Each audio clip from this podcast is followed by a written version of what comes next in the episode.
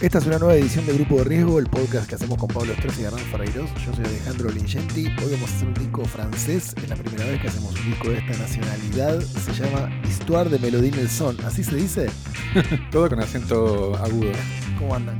Bien, todo bien. ¿Cómo va? Hola, hola. Excuse me for my French, va a ser lo primero que yo diga. Así que, sí, sí, eh, El único francoparlante acá, eh, y bien francoparlante, es Hernán. Eh, no, muy mal francoparlante. Pero bueno, mucho mejor que Alejandro y que, que yo. Así que vamos a, cualquier, eh, cualquier eh, error de pronunciación, ya saben. Bueno, una cosa que me sorprendió del disco, como para abrir el fuego, como siempre, es.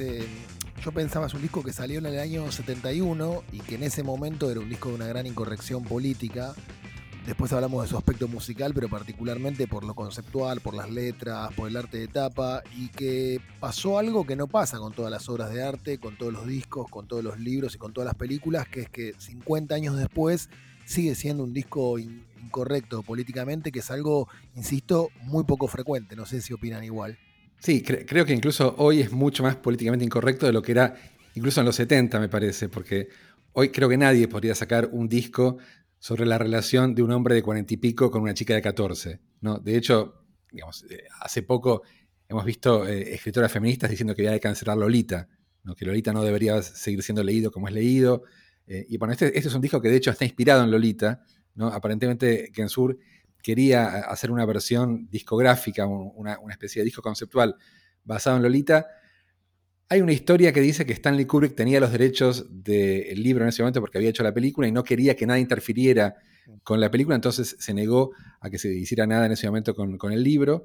Eh, eso no sé si es cierto o no, pero la cosa es que Gensur nunca pudo hacer su versión de Lolita, pero hizo unos años después, en el año 71, esta historia de Melody Nelson, que es una especie de historia de Lolita, solo que, bueno, el argumento está un poco cambiado, pero es básicamente la historia de un hombre eh, de mediana edad con una chica de 14 años. Sí, y tiempo después encima redobló la apuesta grabando con su hija Charlotte un tema llamado Incest du Citron, que eh, básicamente es la historia de un incesto, ¿no? Y, en este caso eh, ficcionalizado entre padre e hija, que eran padre e hija en la vida, en la vida real. Bueno, Gainsbourg, hablemos de Gainsbourg como quizás eh, el, gran provocador, ¿no? El tipo que le dijo I want to fuck you en la tele en vivo a, Whitney Houston, el tipo que se que prendió un billete de, mil francos eh, en vivo quejándose del, alto pago de, que tenía que hacer de impuestos,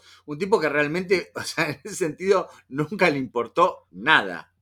No, bueno, sí, fue claramente el gran provocador de, la música francesa. Fue como la presencia más rockera, aunque nunca hizo exactamente rock, excepto en un disco que hacía como rock, rock nazi, ¿no? Justamente como para triplicar la provocación. En eh, Rock Around the Bunker es, eh, hay un tema, bueno, nazi rock, y se, burla del nazismo. Él como judío claramente tenía eh, permiso para hacerlo, pero bueno, es alguien que provocó desde todos los puntos posibles y es como la figura más descollante de la música francesa y probablemente la figura más rockera, como el, cliché del rock como del rockero como provocador, bueno, creo que Gainsbourg lo, encarnó claramente en la cultura francesa. No, que al mismo tiempo digo que es un, es un músico curiosamente bastante reconocido por el establishment, o sea, fue un provocador, por eso todo el tiempo pienso en Charlie García, que es un tipo súper provocador en el rock argentino. Después dejamos de, lado los gustos musicales y Charlie es mejor, peor, que no es una comparación, digo, pero es una especie de ícono del rock argentino siendo muy provocador. Y en el caso de Gainsbourg, yo recuerdo perfectamente haber leído una, necrológica. Estuve buscando el dato y no lo encontré, pero entiendo que hasta François Mitterrand estuvo en el, en el funeral de Gainsbourg. Sí, sí, e incluso, si mal no recuerdo, hubo, decretó Mitterrand eh, tres días de luto, de luto nacional, por, por la muerte de, de Gainsbourg. Sí, sí, sé que estuvo Jacques Lang, que era el ministro de Cultura en ese momento, Mitterrand, fue como una especie de desfile de la, política y las artes francesas. De hecho, por ejemplo, en la, casa de Gainsbourg en París, después de su muerte se convirtió en una especie como de, de tributo permanente. Yo pasé por ahí hace unos años y eh, está completamente pintada por, con grafitis y con dibujos de Gainsbourg y eh, hay como, bueno, letras de canciones y poemas. Este es un paredón blanco, básicamente la casa está, está en, el, en, la, en la Rive Gauche por el, por el barrio de Saint-Germain, más o menos no recuerdo exactamente dónde, pero bueno, es, es como un tributo permanente a, a Gainsbourg, la, la fachada de su casa. Yendo más a, la figura musical y al disco, ¿no? Hay dos cosas que me parece buenas empezar para, empezar a, desmembrar el disco. Una es que es un disco realmente que no llega a, 20, a 28 minutos. Es un disco quizás con una, una duración un poquito más larga que, que un EP, ¿no? Eh, eso me parece que es, que es un... Más allá que Gainsbourg nunca se caracterizó por hacer... No hay un disco doble de Gainsbourg no hay, eh, la, provocación de Gainsbourg pasaba por, no por la extensión, sino por, por, la temática en sí. Eh, me, llamó la atención al reescucharlo, no, no tenía el recuerdo de que fuera tan, tan corto. Es un disco que realmente cuando lo escuché de vuelta se me pasó muy, muy rápido, en, el buen sentido lo digo. Y, después también eh, esa cosa de, de mm, tanto de la orquestación que tiene el disco, ¿no? Es un disco como como muy ampuloso, si se quiere, y al, mismo tiempo hay, como una cosa de, de, eh, eh, en, la forma de cantar de, en este disco en particular de Gainsbourg, pero básicamente en la segunda mitad de su carrera, una cosa media de, mezcla como de spoken poetry con eh, una cosa media a lo, ese, ese soul así susurrado a la Isaac Hayes, si se quiere, ¿no? Sí, e, es, e, e, básicamente en este disco deja de cantar. Es, un monólogo de un personaje, de este personaje que, bueno, tiene este romance con esta menor de edad, que habla sobre la música. No hay una sola eh, palabra entonada como, como canción en la, por, por en, todo el disco. La única que canta, y muy poquito, es Shane Birkin, que es quien encarna a, Melody, a Melody Nelson, eh, que apenas dice su nombre cantado y nada más y el resto es como un monólogo hablado de Gensur. Sí. Una curiosidad con respecto a la duración, Pablo marcaba que es un disco de media hora y eh, además de eso, el primer y el último track duran alrededor de siete minutos y medio, con lo cual la mitad de ese tiempo se los consumen eh, esos dos tracks. Eso es una curiosidad. Y el disco nosotros empezamos hablando de, lo provocador que era a partir de las letras, pero también creo que dejó una estela y, dejó una marca por su música, ¿no? Una música bueno, para mí por lo menos eh, muy melancólica. Eh, pensé, pensé mucho en, otros discos que creo que están influenciados por este, que después vamos a, hablar de eso. Eh, es un disco que me parece muy melancólico, también con esta impronta erótica y sexual, eh, y musicalmente muy avanzada, ¿no? Una especie de rock psicodélico con un coro con 70 componentes en, algunas canciones, eh, y con un trío, digamos, que, toca de una manera, a mí una cosa que me parece, eh, no sé si ustedes coinciden, tocan de una manera como muy informal, y al mismo tiempo lo que tocan es increíble, ¿no? Estamos hablando de una batería, un bajo y una guitarra. Yo, no sé, capaz que es una asociación ilícita que hago yo, pero pensaba en que, viste que hay, hay una historia que se cuenta que es una especie de accidente que tiene un personaje que atropella a esta chica de 14 años y, a partir de ese le ve las bragas, ¿no? Le ve las, la ropa interior. ¿Es así? Sí, bueno, si querés, es, un disco conceptual, si querés contamos la, historia, bueno, la empezaste a contar vos, es, eso, es un millonario va con su Rolls Royce eh, por la calle, atropella a una nena que va en bicicleta, una nena de 14 años, la sube al auto, se enamoran, digamos, hay como, bueno, eh, eh, eh, como decías, todo un monólogo y hay como una especie de, monólogo exaltado de, este hombre descubriendo su amor por, por, esta, por esta chica. Tienen relaciones sexuales en, el tema que se llama el Hotel Particulier, mm. que Hotel Particulier es como una especie de, caserón de mansión urbana de, de París y después de ello, de eso, ella quiere irse de viaje a Sunderland, se toma un avión y el avión se cae y muere.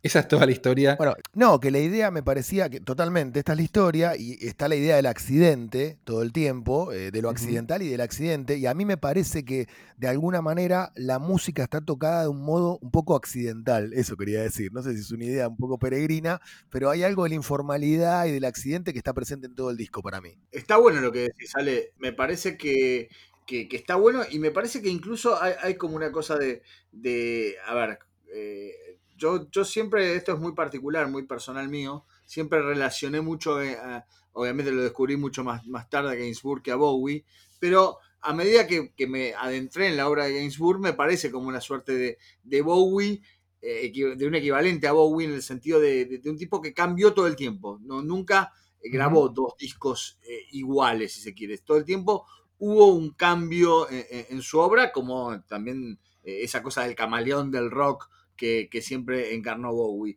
Y me parece que... Hay, un vínculo, mete una cosita, entre Gainsbourg y Bowie, es que, bueno, viste, Gainsbourg tuvo un montón de, como de protegidas o de, mujeres a las que él seducía haciéndole discos y canciones. Bueno, le hizo un disco a eh, Isabella y eh, uno de los temas de ese disco es en uno de los típicos juegos de palabras de, de Gainsbourg, se llama Bowie con Bowie, o sea, bello sí como Bowie. Y es el tema que, bueno, que abre el disco de, de No tiene nada que ver con Bowie el tema, pero bueno, es una mención a, Bowie que es un tema de... está bueno, está bueno lo que sí, pero también eh, yendo a lo que decía, esa cosa de, de, ese concepto que manejó eh, Eno con Bowie en, en Lodger, ¿no? Que Lodger se iba a llamar eh, accidente planeado. ¿No? y, me parece que es un concepto que se puede aplicar a este disco, tanto desde lo musical como de esta idea que decían eh, ustedes dos del, accidente, ¿no? del accidente y de lo accidental. Yo, la verdad, me, parece que está buena la idea, no lo había, no lo había pensado de ninguna manera, que la, música tuviera los mismos accidentes que, de hecho hay dos accidentes en el disco, cuando la atropella y, el accidente aéreo, eh, pero no, no lo había pensado en relación con la música, pero está, está muy bueno. En relación con lo que decías vos de, bueno, del camaleón y hieno, estaba pensando que también es como una especie de como desbengali, ¿no? De, todas estas mujeres a las que él va transformando como a su gusto. Y de hecho, uno de los primeros, eh, creo que el primer éxito de, de Gensur es una canción que se llama Pupé de Sir, Pupé de Son, que eso quiere decir como muñeca de cera, muñeca de paja, pero todo Gensur es con juego de palabras. Todas las canciones tienen algún tipo de juego léxico que significan dos o tres cosas a la vez. Y esta, por ejemplo, poupée decir, quiere decir muñeca de cera, pero decir también quiere decir deseo en francés. Y después, poupée de son, son es como esta, es una especie de paja, como del relleno de la muñeca. Y son es también sonido. Y esta cosa de la muñeca de cera que puede ser como transformada y manipulada, y el sonido da como una idea de que Gainsbourg, el autor de la canción, está como manipulando a la muñequita que la está cantando. Mm. Y de hecho, eh, la muñequita que cantaba esa canción era una cantante francesa que se llamaba eh, France Gall, que eh, después de ese éxito hizo otro con Gainsbourg que se llamaba Le Suzette, que quiere decir los chupetines, y la letra de los chupetines decía que Annie chupa su chupetín y, está en el paraíso cuando el sabor a anís del chupetín se le corre por la garganta. Obviamente está bastante clara la alusión, pero Franz Gall momento tenía 17 años y no la entendió, estuvo cantando esa canción hasta que se convirtió en un éxito, y después alguien le dijo exactamente de qué se trataba y bueno, se armó un escándalo con Gainsbourg, ella se, negó a seguir cantándola y fue, un escándalo, especie de escándalo nacional en Francia. Pero está esta idea de que Gainsbourg es una especie como de, manipulador de mujeres y, de las eh, cantantes que se acercan a él para que les haga discos y él las convierte, bueno, en, algo que o bien es lo que él quiere o lo que ellas quieren ser.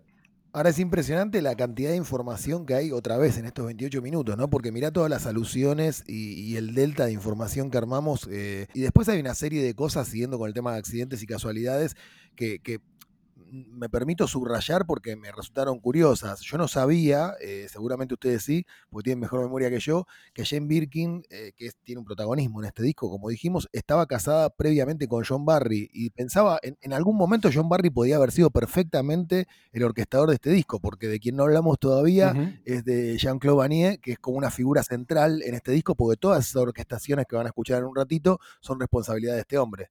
Para mí, si este disco remite a algún tipo de música más cercana a nosotros, es, al trip hop. Y de hecho, por ejemplo, Portishead hizo un, remix de Karma Coma, de Massive Attack, eh, con samplers de eh, algunos momentos de Melody Nelson. Y de hecho, creo que el compositor que más es citado por los músicos de trip hop es justamente John Barry, ¿no? Las orquestaciones que hacía John Barry en los años 60.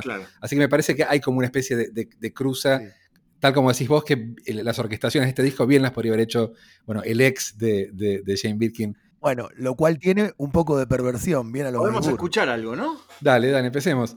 Bueno, yo diría, empecemos por el tema central, el tema que cantan los dos, eh, Gensur y, y, Shane Birkin, que es la balada de Melody Nelson. Sí. Dale, arranquemos por esa. Ça, c'est l'histoire de Melody Nelson. Qu'à part moi-même, personne n'a jamais pris dans ses bras. Ça vous étonne, mais c'est comme ça.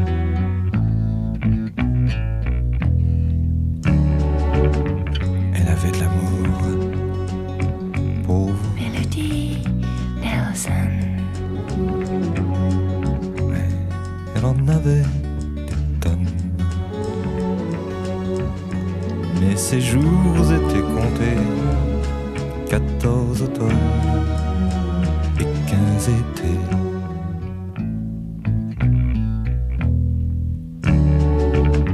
Un petit animal que ça Melody Nelson. Bueno, eh, recién Hernán hablaba de trip hop. eh, la verdad yo no lo había pensado, pero cierra por todos lados. Eh, yo había pensado mucho, inmediatamente después de escuchar este disco, me llevó, después leí cosas, naturalmente, pero me llevó muy rápido a- al disco de Ear, ¿cómo se llama? Moon Safari, ¿no? Bueno, sí, sí. cl- Claramente él está muy cerca de Gainsbourg, muy inspirados por él. Después busqué información y, y los integrantes de EAR, que, que son dos, hablan muy bien. Dicen que para, para ellos es el mejor disco en esta combinación de orquestaciones, una voz como entre dientes de Gainsbourg, así susu- susurrada, y, y esta banda, este trío que, que toca también y de manera tan accidental como dijimos, eh, con lo cual me, me cerró completamente el círculo. Y Beck, que, que no es muy querido en esta casa, sobre todo por Pablo, pe- pero que tiene, digamos, una carrera, independientemente de sus propios discos, una carrera importante como productor y como arreglador, él dice que no escuchó nunca un disco de estas características, o sea, con esa formación, insisto, una orquesta, un tipo susurrando y, una, y un trío de guitarra, bajo y batería que suene como este disco. Bueno, de hecho, eh, después Beck trabajó con Charlotte Gainsbourg y le hizo un disco a ella, ¿no? Como, como si fuera eh, el, el- su padre, ¿no? Como, como ocupó ese lugar, le hizo un disco completo a, a- a Charlotte. Está muy bueno el disco de, de Charlotte que produce Beck, ¿eh? O sea, eh, contra, contra lo que hubieran pensado, a mí me- es un disco que, que- que me, gusta, me gusta mucho. Igual eh, hablábamos del trip hop y, y no, no hay que olvidar también que, que hay como una vinculación entre la música negra y Gainsbourg de entrada, ¿no? Hay un disco que es, eh, que- Mm. no me acuerdo si es Gainsbourg Percusión o algo así, que es como Sí. una- un disco medio africano que graba eh, Gainsbourg Percussions, que, graba Gainsbourg, creo que este, principios de los 60, y después están los dos discos de reggae que graba en Jamaica, ni más ni menos que con Sly and Robbie de, de base rítmica, en, en- en los cuales provoca otro escándalo al grabar la marsellesa en tiempo de reggae, ¿no? A- Axarm, etcétera, Sí. es la, eh, la- la- la tradu- la- el, el título que él le pone a la marsellesa en tiempo de reggae, que armó un escándalo nacional de vuelta y en un momento dado, en un concierto, se presentan unos nacionalistas totales a, a boicotear el concierto y él los de- desarticula toda la... eh, pensaron, Sly and Robbie dice que pensaban que lo iban a matar directamente a Gainsbourg y, y desarticula todo porque pide cantar el, el himno y cantan la marsellesa de verdad, entonces nadie se pudo negar y desarticuló toda la, la maniobra de estos nacionalistas. Ale decía que, que, eh, había como un vínculo con Charlie García. Bueno, ese es otro, ¿no? Gainsbourg hizo Claro, como Charlie eh, el himno de, de su país en una manera un poco irreverente. total. Eh, y con en relación con la música negra, bueno, Gainsbourg empezó siendo un, un pianista de jazz. De hecho, sus primeros dos discos son discos de jazz que fracasaron rotundamente y decidió empezar a hacer música pop para ver si podía tener éxito. En realidad, su primera vocación era la pintura. Pintó como hasta los 30 años y decidió que si a los 30 no encontraba su estilo y no triunfaba como pintor, iba a dedicarse a otra cosa. Y así fue que eh, su padre era músico, también siempre había tocado el piano, decidió eh, empezar a grabar discos y después de un encuentro con Boris Vian, eh, quien había también, era también escritor y músico, después de escuchar el disco de Boris Vian y un encuentro con él, empezó a descubrir que también podía componer sus canciones y empezó a entregarle sus canciones a otros artistas y así eh, construyó su carrera. Y yo quiero decir, no sé si comparten la idea, que todos estos discos que nombramos, estos discos en los que Gainsbourg se metió, digamos, con la música afrolatina o, co- o con la música negra, para mí son todos una maravilla. No hay tantos artistas que sean tan diversos en términos estilísticos, eh, no muy prolíficos porque tampoco vivió tanto tiempo Gainsbourg, pero casi todas las excursiones estas musicales que hizo, para mí no son para nada fallidas. Todos los discos de Gainsbourg a mí me encantan. Y esa primera etapa del jazz tiene un disco que se llama Gainsbourg Confidencial, lo digo Mm. en español, que para mí es fabuloso, que para mí compite con este. No, incluso, incluso para mí, eh, ya en los 80, Love on the Beat, que es un disco de Tecnopop, es un disco hermoso. Es en el Love- si mal no recuerdo, en Love on the Beat es, es donde está eh, Incetus Lemon Incest, sí, sí. Bueno, ese, ese es- ese es otro juego de palabras, ¿no? Porque en, en realidad surge de que ances de citron quiere decir cáscara de limón, y igual que se pronuncia exactamente igual que incesto de limón. Claro. Y creo que a partir de ese juego de palabras, bueno, surge la idea de hacer una canción sobre el incesto. Y lo que fue más polémico en realidad no fue tanto la canción, sino que en el video está en Gainsbourg con eh, Charlotte, con su hija, él está sin camisa y ella está con camisa pero sin pantalones, los dos sobre una cama negra y ella abrazada la pierna cantando incesto de limón, incesto de limón. Es, es como- es- hay como algo que te incomoda todavía de ese video, me parece. Muy al fleje todo el tiempo, muy al fleje. Sí, y, lo, y que es impensable hoy en día. A, mí eso me parece un gran retroceso, ¿eh? o sea, volviendo, digamos, volviendo a- a la comparación con, con Lolita, que también es un libro que hoy eh, alguna gente cuestiona, eh, no, no los que hacemos este podcast, pero por ejemplo, estaba pensando, mujeres como Isabella Chaní o la propia François Hardy eh, hablaban maravillas de, de, de Gainsbourg y eran mujeres del ámbito cultural. Y todas estas mujeres se tomaron, digamos, a Gainsbourg con humor y permitieron que esa incomodidad sea parte del chiste de, de la obra de Gainsbourg, que es algo que yo reivindico. Sí, de, bueno, de, hecho Francia tiene una relación diferente que otros países con, por ejemplo, con el movimiento de mujeres y este actual retroceso hacia una especie de puritanismo. De hecho, hace el año pasado hubo este, este documento de como las 200 personalidades francesas manifestándose en contra de, los excesos del Me Too, por ejemplo, que es el único lugar donde pasó, que figuras públicas digan, "Eh, hay un problema acá, por lo menos, ¿no? La figura de Gainsbourg es- es súper polémica, de hecho, yo tengo un ejemplar de, especial de la revista Los Inrecuptibles, que salió en Francia, un especial dedicado exclusivamente a Gainsbourg, que se publicó en el momento que salió la caja que compilaba todos sus discos, y le hacen un reportaje muy largo en el que repasan toda su carrera, y bueno, leyéndolo, él confiesa que le pegaba a Jane Birkin. Él, dice que eh, era un- siempre fue alcohólico. A ver si encuentro la, cita, pues la marqué. Y dice que en sus momentos de alcoholismo era muy duro estar con él. Y eh, recuerda, acá lo tengo, dice, eh, yo me ponía muy violento, brutal. Dice, eh, eh, existe este cuestionario Proust y hay una cuestión que dice, ¿para qué falta eh, sería usted más indulgente? Y yo me respondo siempre, para la falta de golpear a otra persona físicamente. La verdad que mi amor con, con Jane era muy violento. O sea, diciendo que le pegaba a Jane Birkin, que bueno, quien estuvo 10 años con, con él y incluso después de separarse siguieron siendo, eh, bueno, cercanos por lo menos. Sí. Así que bueno, es una figura como muy, muy polémica la de Gainsbourg. Sí, incluso volviendo a lo que, a lo que hablábamos antes, ¿no? Del, del tema de, de- de la reacción francesa ante, ante mm, esta, esta cosa del Me Too y demás. Una de las, de las mujeres que se, que se mm, opuso más fervientemente a, a- a esta ola fue ni más ni menos que Catherine Deneuve. Y Catherine Deneuve Sí, grabar con Gainsbourg. Hay temas de, de que. Gainsbourg le hizo a, a, Catherine Deneuve en la época de, en- en- ya a principios de los, de los 80, recuerdo sí, Sex and Sun, que te- obviamente es, es un tema que salió en inglés y en, y en, y en francés. Ya hablaremos de, las, de los intentos de, mm, como se dice, de, de la, de, la- de traduc- de traducir a Gainsbourg al, a- al inglés. Pero, pero bueno, pero lo que me- a lo que me refiero es que decía, hablábamos de Catherine Deneuve, ha- hablamos de, de Gianni, hablamos de, bueno, no hablamos de Brigitte Bardot, que, que, bueno, que Brigitte Bardot creo que no, es la única que no tiene quizás un, un recuerdo más eh, cariñoso, si se quiere, de Gainsbourg, pero Birkin, eh, cuando se separaron, siguió frecuentándolo. No recuerdo el nombre de la última mujer de, Caroline Monpaulus. la última mujer de Gainsbourg. Bueno, pero que sí, sí re- sí recuerdo que tenía una, una buena relación, incluso ella con, con como es con, con Birkin. Así que digamos que el universo femenino, más allá de, to- de todas estas, eh, eh, estas especulaciones, ¿no? De que Gainsbourg podría utilizar a las mujeres para vampirizarlas y sacar to- to- sacando todas esas especulaciones, siempre, siempre tuvo como una, una, una respuesta bastante, bastante positiva a, a- a Gainsbourg. Sí, sí, creo que to- todas sus ex tenían buena relación con él. Igual yo lo que decía no era tanto vampirizarla, sino que era una especie de relación simbiótica. Sí, ¿no? también, Cada uno también. obtenía lo que quería de Sí, esa sí, relación. hay, bueno, hay como, como, están todas las teorías, ¿no? De- dije lo de vampirizarlas porque es otra de las teorías y un poco en relación a lo, a lo que veníamos hablando antes.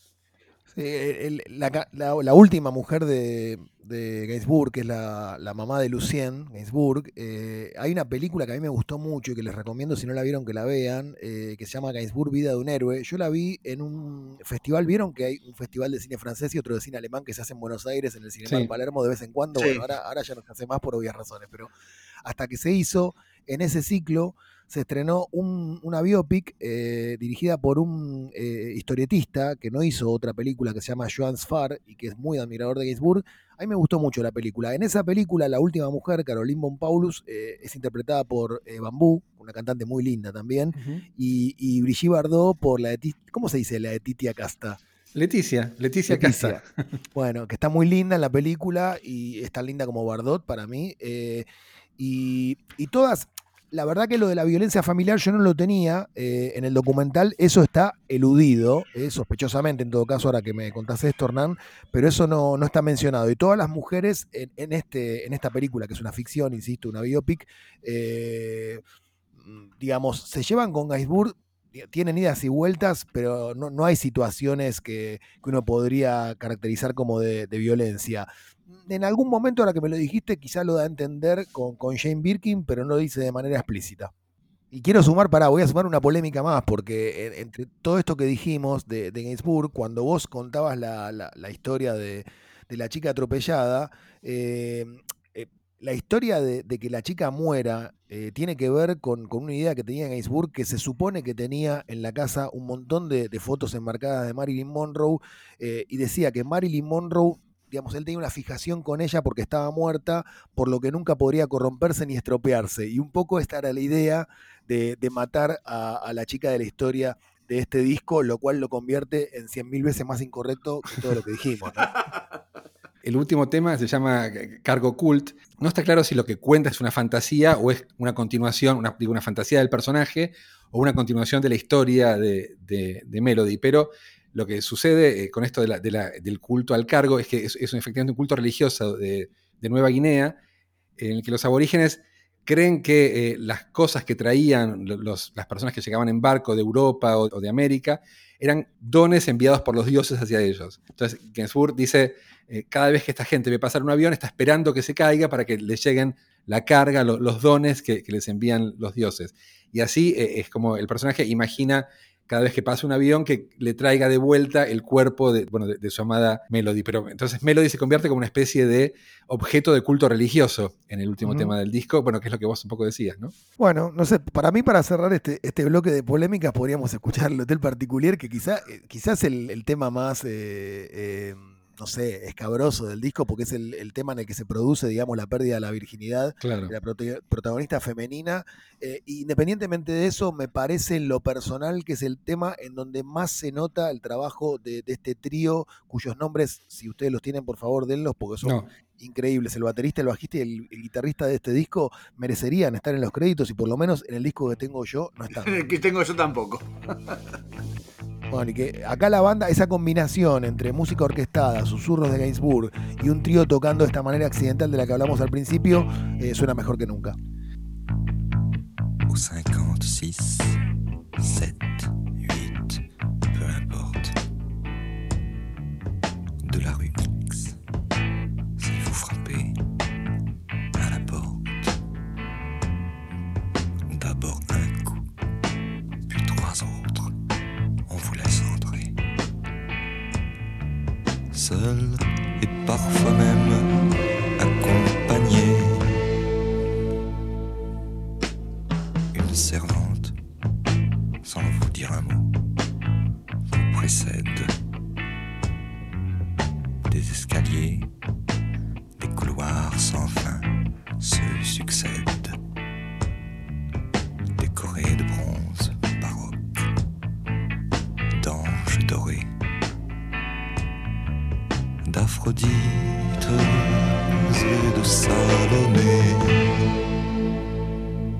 pensando en, en cómo está hecho el disco y, y también, bueno, también lo, lo perverso, lo provocativo y lo perverso que es la historia de este tipo que termina desvirgando a una nena de 14 años, que es, bueno, también el tema de Lolita.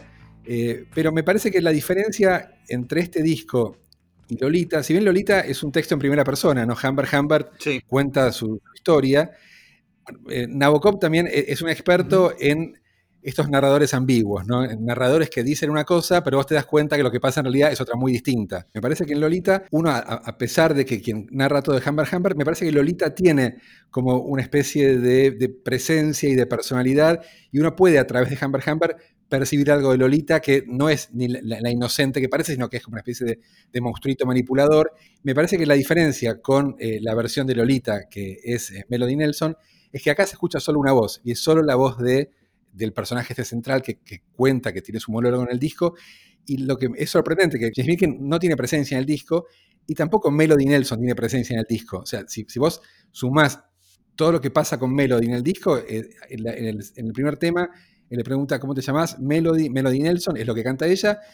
En el Hotel Particulier eh, gime y se ríe y nada más. Y después en el último tema vuelve a decir Melody Nelson y nada más.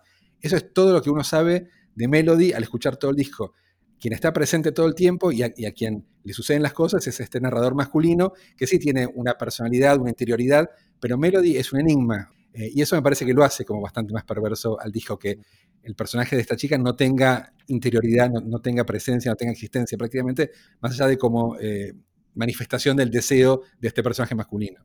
Y además Hernán eso es muy deliberado porque él declaró más de una vez, él mismo se, autodeclaró como un misógino y un misántropo, hablaba de su etapa de misoginia y de misantropía, yo creo que son todas provocaciones eh, de cualquier manera deliberadas, eh, que yo me parece que en un artista siempre son, son valiosos.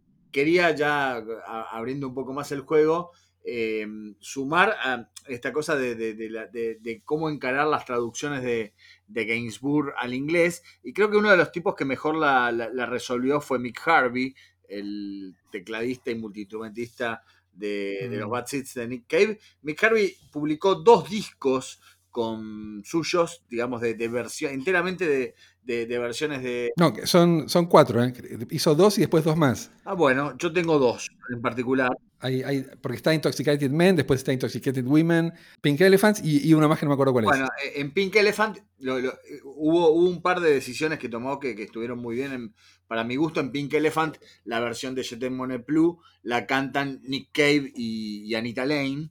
Eh, que me parece una, También fueron pareja en la, en la, vida real, ¿no? Y me parece que, que Harvey resolvió bastante bien el tema de, las, de las traducciones de, de Gainsbourg al, al inglés. También Gainsbourg tenía como una suerte de, fascinación por, por, Inglaterra, más allá de, o sea, justamente era un tipo que, esa rivalidad entre, entre Inglaterra y Francia no lo, no lo afectó mucho. De hecho, hay varios discos que él, que él supo grabar en, en, Inglaterra. Por ejemplo, Initials BB es un disco que él grabó en, en, Inglaterra con sesionistas eh, ingleses. Sí, de, hecho vivió, vivió en Inglaterra en los 70 también cuando salía, cuando estaba en pareja con Jane Birkin. Eh, parece que Jane Birkin tenía una casa que le dejó John Barry y ellos vivían en la casa de John Barry cuando él vivía en Inglaterra. Y en relación con lo que vos decías de la cultura inglesa, muchos de los juegos de palabras de los temas de Gainsbourg es justamente un juego de palabras entre el francés y el inglés. Porque, por ejemplo, hablábamos de Love on the Beat, que es un disco del año 82, si no me acuerdo mal, como de... Sí, de, 84. De, 84, de, pop, de techno pop, si se quiere. Eh, pero el, tema central, Love on the Beat, hmm. beat en inglés es por supuesto como el, golpe de la batería, el, el beat, pero en francés beat quiere decir pija. Entonces, es eh, en, inglés es como. Eh, amor, amor, en el golpe de la batería, amor al ritmo, y en francés sería amor sobre la pija. Entonces, bueno, es, eh, el tema obviamente también cuenta una relación sexual, ¿no? Por eso amor sobre la pija. Pero bueno, muchos de los juegos de palabras de, de están justamente en, el doble sentido, en, la como homofonía entre el inglés y el francés, con sentidos diferentes yo agrego esta relación entre Francia e Inglaterra y a las influencias y a los derivados de la música de Gainsbourg. Hablamos de, de mm, eh, Ear, eh, recién eh, Pablo habló de Mick Harvey, que le hizo un homenaje, y yo agregaría al inglés más afrancesado que conozco y que además se fue a vivir a París, que es Jarvis Cocker. Yo, sí, también. Yo sumaría, hay, un, inglés más afrancesado, hay un par, me parece, más afrancesados. Uno es Mark Almond, que también tiene influencia de Gainsbourg, y, bueno, no tiene influencia de Gainsbourg, pero también vivió bastante tiempo en Francia, eh, Kevin Ayers. Que si se quiere, si uno lo, piensa de manera un poco lateral, puede, puede tener alguna, alguna influencia. Pero, pero sí, Sí. o sea, eh, Jarvis, aparte, eh, es fan declarado. Hay algo del estilo, inclusive te diría que hasta en, en la ropa, que es otro tema del que tenemos que hablar, de, de Gainsbourg, eh, hay algo del estilo de, de Gainsbourg que para mí está en Jarvis. eh, de una manera incipiente quizás, pero está. Sin dudas. Bueno, de la ropa lo que quiero decir es que Jane Birkin tuvo mucho que ver en el cambio de look de, de Gainsbourg. Eso está contado en la película que les dije. Eh, aparentemente lo convenció de que parecía un, un poeta ruso si se dejaba el pelo largo y un poco de barba. Y Gainsbourg obviamente compró porque era bastante megalómano. Y todo, todo, digamos, el, diseño de, la ropa de Gainsbourg, que estamos hablando de esto y parece una pavada, pero que tenía que ver con la puesta en escena, que era cada uno de sus, de sus presentaciones en vivo y cómo estaba cuidado eso eh, en el arte de sus discos y todo, eh, era, había muchas ideas de Jane Birkin, fue un gran aporte para, para Gainsbourg en toda la época en la que estuvieron juntos. Gainsbourg también tuvo dos periodos muy claros en su, en su vida. Eh, justamente el último fue la incorporación de un personaje que es Gensbar, Sí. ¿no? que eh, eh, era como el- el- justamente, si hubiera que traducirlo, en realidad no quiere decir eso, pero sería como el Gensbardo, ¿no? El, como el, personaje completamente eh, reventado y dejado, borracho, como el No Humor, de, si querés, el, claro, el Humor, que a- aparece a partir de- de- del tema Eche Homo, y eh, bueno, es como justamente Gensburg sería como el personaje correcto, y esta es como la degradación del personaje que aparece cuando empieza a beber y cuando, bueno, cuando Gainsbourg se va a decir un tema, aparece Gainsbar. Claro. Eh, y es este, este personaje que le dijo a Whitney Houston, I want to fuck you en vivo en un programa familiar de la televisión francesa. Ese es el personaje en el que terminó su vida, que era un personaje en las canciones y me parece que después el personaje tomó, terminó tomando a la persona también. Sí, y un poco, si seguimos con el paralelo de Charlie, en la última época de su vida, él está, a él ya le costaba caminar, caminaba medio con un bastón, estaba medio quedándose ciego inclusive.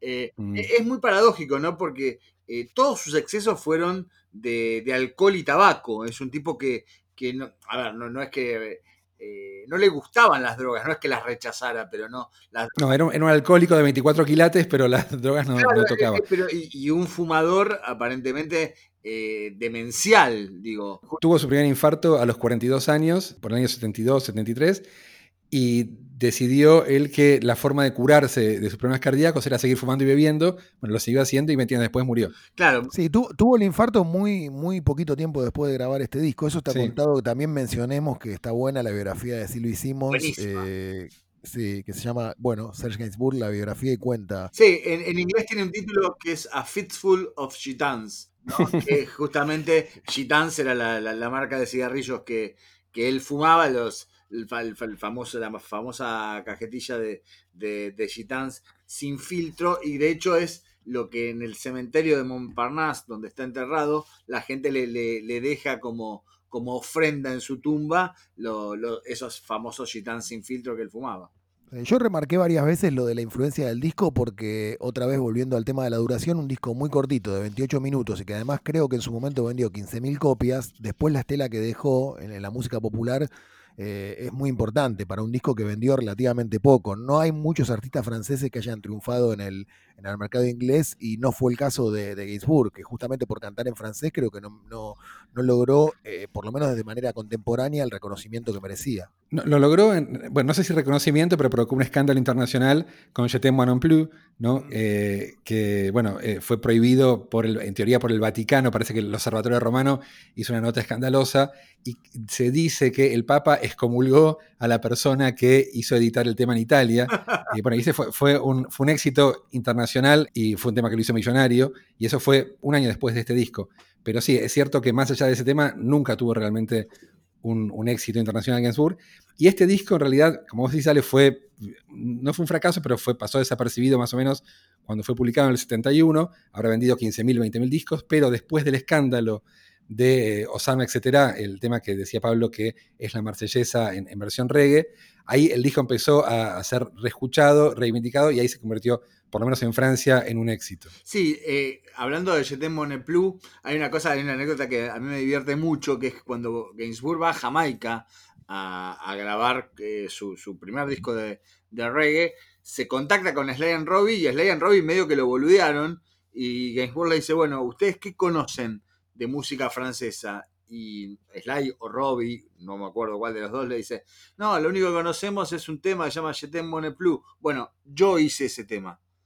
Así que ustedes van a grabar con el autor de esta canción. Y como que ahí lo empezaron a mirar Sly and Robbie y todos los demás sesionistas, que eran la creme de la creme del, de- del reggae en ese momento, porque aparte Gainsbourg fue a Jamaica con un montón de plata dispuesto a, gastar lo que fuera necesario para, para grabar un buen disco de reggae, y, y de hecho eh, lo es, es un muy buen disco de reggae.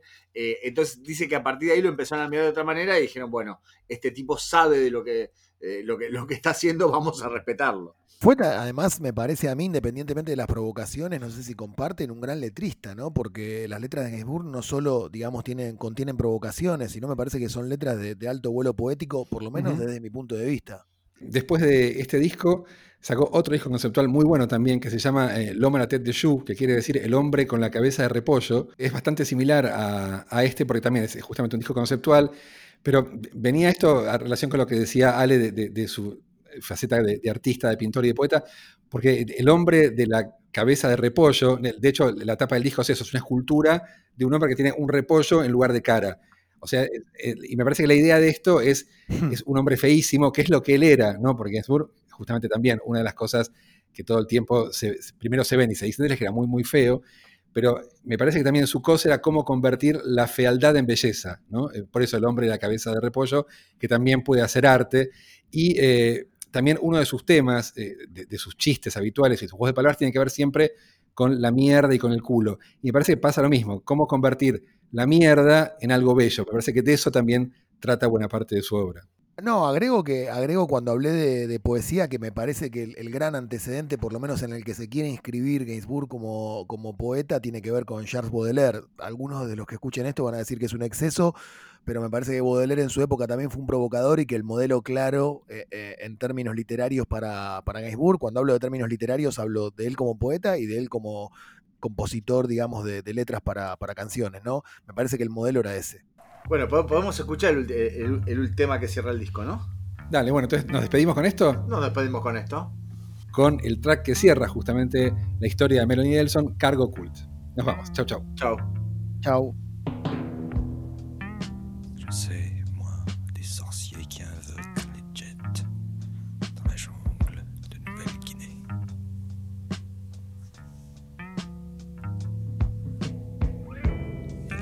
les